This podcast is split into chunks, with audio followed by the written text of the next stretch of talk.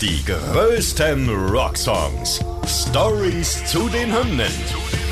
Ihr hört einen Original-Podcast von Radio Bob, Deutschlands Rockradio.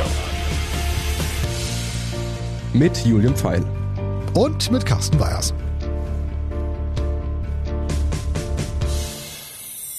Heute Another One Bites the Dust von Queen.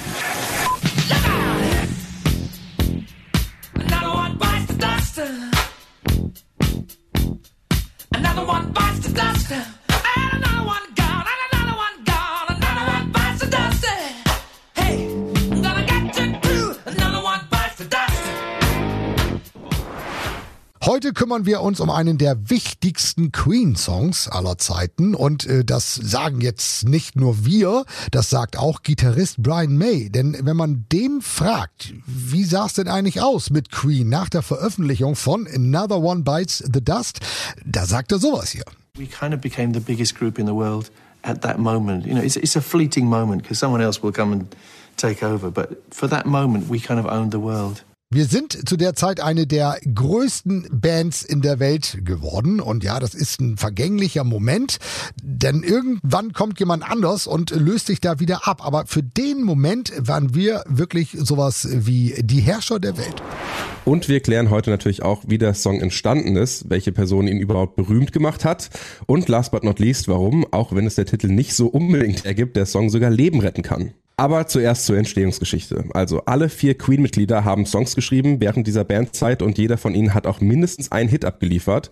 Bei diesem Song ist es dann Bassist John Deacon, der eigentlich fast alles macht.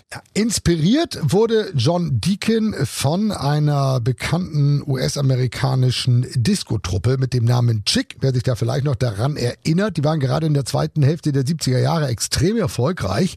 Unter anderem durch ihren Nummer 1 Hit Le Freak. Ja, äh, der ist einem schnell wieder im Ohr. Und äh, mit denen hing Deacon damals einfach so eine ganze Zeit lang gemeinsam im Studio ab. Und deren zweiter großer Hit, Good Times, also von Chic, dient ihm dann als Vorbild für seinen Basslauf. Ja, und ob das Ganze so ganz bewusst war oder eher unterbewusst, das weiß man nicht so ganz, aber dass sich Deacon und andere Leute an ihrer Musik bedient haben, damit haben Chick überhaupt gar kein Problem.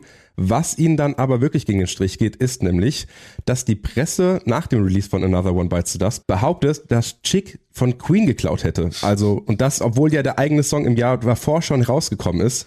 Äh, einfach andere Zeiten, da konnte man nicht schnell googeln, welcher Song wann rauskam. Und deswegen war dann so ein bisschen der Tenor, naja, Chick hat von Queen geklaut, weil die sind ja ein bisschen größer gewesen zu der Zeit. Also wirklich ärgerlich, ja. Ja, und ich meine, die haben ja wirklich einen äh, Hit nach dem anderen fabriziert. Äh, gucken wir uns mal den Text an. Der hat anfangs übrigens noch von Cowboys gehandelt.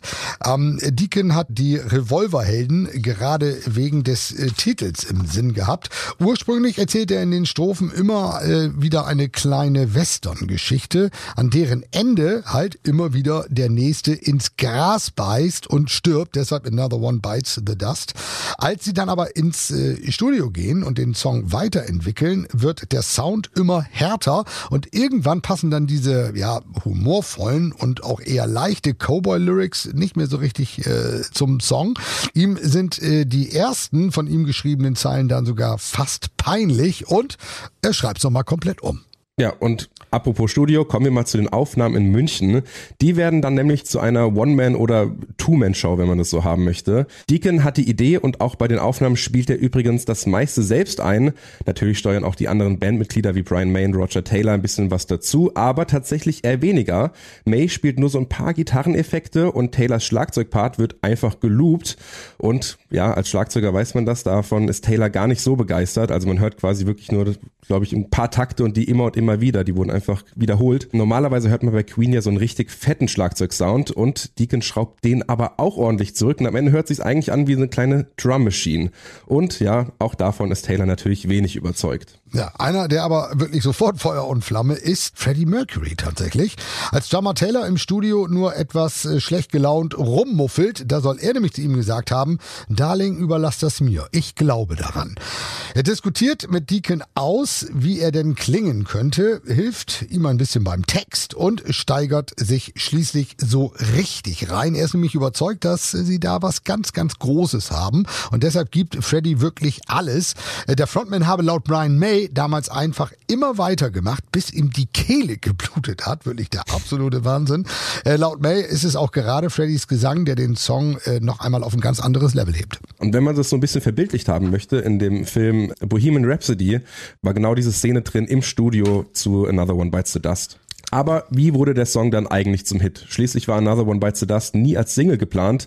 Das Album war ja auch schon längst draußen und außerdem hat Roger Taylor Bedenken geäußert. Auch Deacon ist nicht so ganz frei von diesen Gedanken. Er wollte zwar schon immer so einen Song wie Another One Bites the Dust schreiben, dass der dann aber auch noch erfolgreich werden würde, damit rechnet er nach der Aufnahme selbst eher nicht. Es ist dann tatsächlich ein sehr berühmter Fan von Queen gewesen, der sie dann doch dazu motiviert hat, auf diesen Titel zu setzen. Und das war niemand geringerer als der King of Pop, Michael Jackson. Der war 1980 bei einem Queen-Konzert und äh, hat die Jungs dann hinterher Backstage getroffen. Und äh, da hat er sich dann dafür eingesetzt, dass gerade dieser Song auch nach dem Release des Albums The Game, da ist die Nummer ja drauf, nochmal einzeln auszukoppeln. Also Queen lassen sich überzeugen und siehe da, der Song klettert direkt bis auf die Nummer eins der berühmten Billboard-Charts. Die zweite und übrigens auch letzte Nummer eins von Queen in den Staaten nach Crazy Little Thing Called Love, übrigens vom selben Album. Insgesamt bleibt der Song dann fast vier Monate in den Top Ten und ist einer der größten Hits des Jahres. Er geht auf der ganzen Welt durch die Decke. Mit sage und schreibe sieben Millionen verkauften Tonträgern ist es bis heute die meistverkaufte Single von Queen. Ja, und so ein bekannter Song, der wird natürlich gerne mal gecovert. Also wirklich viele Nummer haben sich den Song vorgenommen. Außerdem ist er auch häufig äh, im Fernsehen eingesetzt worden, in Werbung und auch bei Sportveranstaltungen. Und der Song hätte es tatsächlich fast in einen der äh, ganz berühmten Sportfilme geschafft, und zwar in Rocky 3. Eigentlich war der Song nämlich schon im Soundtrack vorhanden, also bei einer ersten geschnittenen Version des Films. Und Sylvester Stallone will die Nummer auch unbedingt haben. Aber das Problem war, Queen wollten ihm die Rechte dafür nicht geben. Also musste das Ding wieder raus. Und äh, man brauchte einen neuen Song für den Film. Und dann sind halt Survivor auf den Plan getreten. Und Tja, dann kam Eye of the Tiger. Den Titel hätte es sonst womöglich nie gegeben. Ne? Dann wäre es Queen gewesen mit Another One Bites the Dust. Auch nicht schlecht, hat man einen guten Song mehr. Es ist sogar ziemlich gut, dass bei vielen Leuten der Song durch den eingängigen Rhythmus extrem gut im Kopf bleibt, denn, wir hatten es ja schon erwähnt anfangs, der Song kann sogar Leben retten und das tut er, indem er bei einer Herzdruckmassage den Takt vorgeben kann. Empfohlen wird dabei nämlich eine Frequenz von 100 bis 120 Drückern quasi in der Minute und mit 110 Beats per Minute liegt Another One Bites the Dust genau in der goldenen Mitte. Also, falls ihr mal irgendwie in diese Situation kommen solltet, dann einfach an Another One Bites the Dust denken, da habt ihr den perfekten Takt für. Ein weiterer interessanter Punkt bei diesem Song ist, dass Queen angeblich eine geheime Botschaft im Song versteckt haben, und zwar eine Rückwärtsbotschaft. Das war ja mal eine Zeit lang ganz modern und es gibt so einige Titel, da sagen die Fans, oh, wenn man das Ding rückwärts abspielt, dann ähm, ist da eine Botschaft drin und ähm, gilt auch hier, hört mal.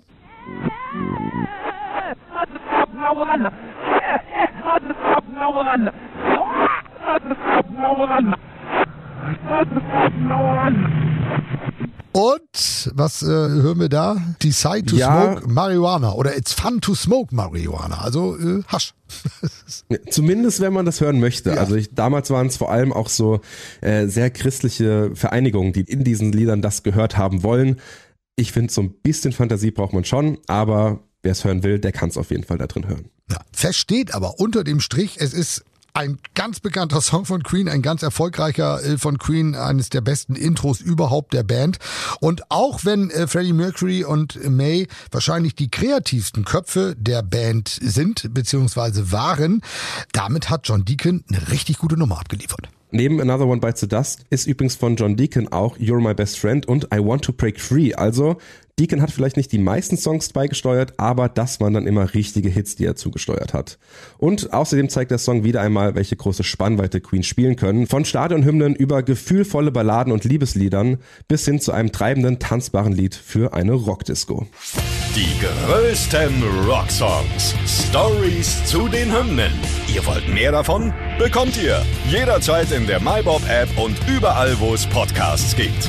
Und die geballte Ladung an Rocksongs gibt's nonstop in den über 50 Rockstreams, in der App und auf radiobob.de.